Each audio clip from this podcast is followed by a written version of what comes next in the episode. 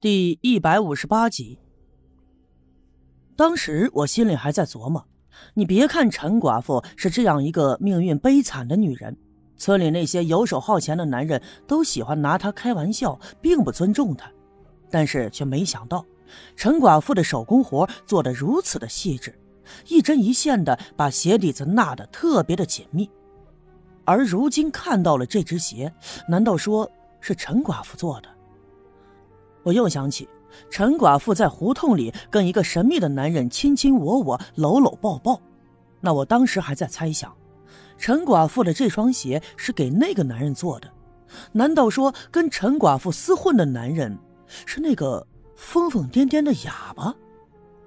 这样的猜测一出，我不禁又大吃了一惊。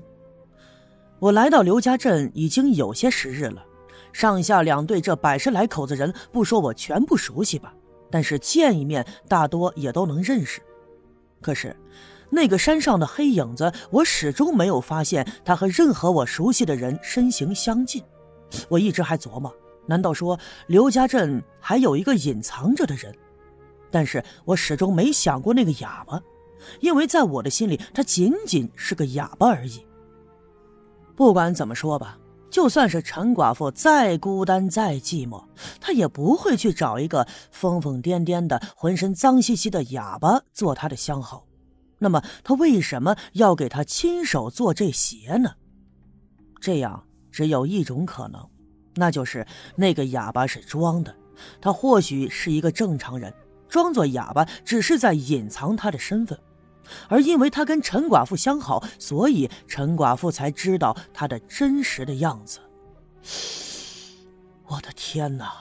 如此说来，这里面一定有一个巨大的阴谋，否则的话，一个正常人绝不会装成哑巴，在这偏远又偏僻的刘家镇一待，可就是好几年呢。嗯，虽然这一切都只是我的猜测，但这样的猜测一发不可收拾。我先假设我的猜测是正确的，那个黑影就是哑巴的话，他平日里疯疯癫癫的在南山北坡的乱跑，所以他出现在任何地方，那都不会引起人们的怀疑。再假设他也在暗地里探宝，哑巴这个身份会给他最好的掩护，是最方便不过的了。那么这样子也就可以解释为什么在那一天是他首先发现了刘福生尸体的。说不定啊，就是他亲手打死了刘福生，然后他假装吓得失魂落魄的样子来报信儿。越是这样想，我越觉得我几次三番看到的那个黑影和这个哑巴的身形是越来越相似。也可能这是我的心理作用，但是在当时，我甚至告诉自己，那个黑影应该就是那个哑巴。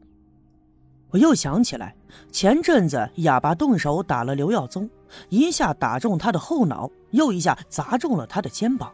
这两下呀，其实都是奔着要害去的。难道说刘耀宗也发现了什么蹊跷的东西，所以说哑巴才要来打他灭口？那么，王兰花的死，还有陈富贵的死，都特别的离奇，是否也跟这个哑巴有关？会不会都是他亲手干的？哼，这个哑巴竟然如此的凶狠，图财也就罢了，还为了这些而动手杀人。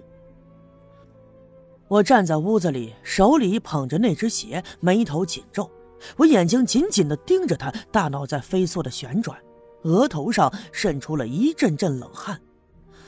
越想越复杂，越想这件事情就越烦乱。栓柱看出我表情的异样，抬头问我：“小叶叔，你咋啦？”“啊，没事。”我这才缓过神来，安抚了一下栓柱，在一旁的柜子里找出了针线和一根锥子，坐在炕上一下一下的修理着这只鞋。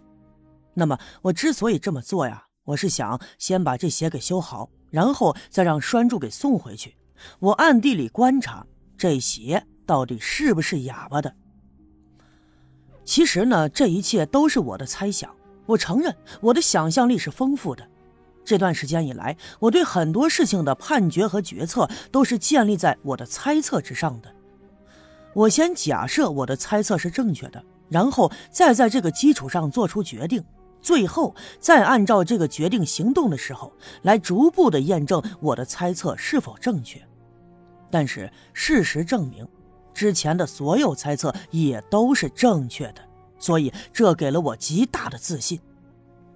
但今天我所要验证的猜测，却要两个条件同时满足，这才能证实。第一，要验证拴柱捡回来的这只鞋是不是哑巴的；第二，验证这鞋子是不是陈寡妇亲手做的。只有这两点都被验证了，我才能确定这个哑巴其实他不是真正的哑巴，而是装的。那么，他就一定在暗地里做着不可告人的事情。那么也可以证明，刘福生、王兰花、陈富贵的死或许都跟他有关系，又或者是，都是他为了掩盖他那不可告人的秘密的牺牲品。我缝好这只鞋子就放在了地上，嘱咐拴住明天呢去给哑巴送去，但是我又嘱咐他不要跟哑巴说是我给修补的。虽然拴住不知道为什么不让说。但是看到我帮他把鞋子缝补的整齐，心里高兴，就也没再多问。第二天上午，栓柱就拿着那鞋子，高高兴兴的往北去了。我呢，悄悄的跟在了后面。我就是想看看那哑巴穿上这鞋以后的表现。往北去的路两旁都是一人多高的苞米，前一阵子雨水充沛，所以苞米呢长得很茂盛。我就躲在栓柱身后不远的地方，步子迈得很轻盈，并没有发出多大的声音，所以肯定不会被他给发现。可是，当我眼看着栓柱走到那个破房子的时候，却发现这房子里没有人。栓柱怀里抱着那只鞋子，四外的张望了一阵，又喊了几声“哑巴叔叔”，但是都没有任何的动静。看来呀，哑巴又不在家。不过可以看到，那间破房子门口放着两个破旧的铁盆，那里面还有一些乱七八糟的食物。看来昨晚他是回来过的，并且在屋子里吃了东西。想必呀，现在又出去乱跑了。栓柱呢，又像昨天那样抱着鞋子进了那间四外漏风的房子，等哑巴回来。我也躲在了一旁的苞米地里，慢慢的蹲下身，朝那房子张望。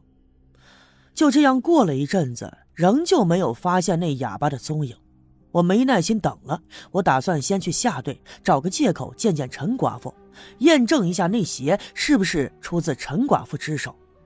想到这儿，我慢慢的站起了身，刚要转身，忽然一只手从我的背后就拍在了我的肩膀上。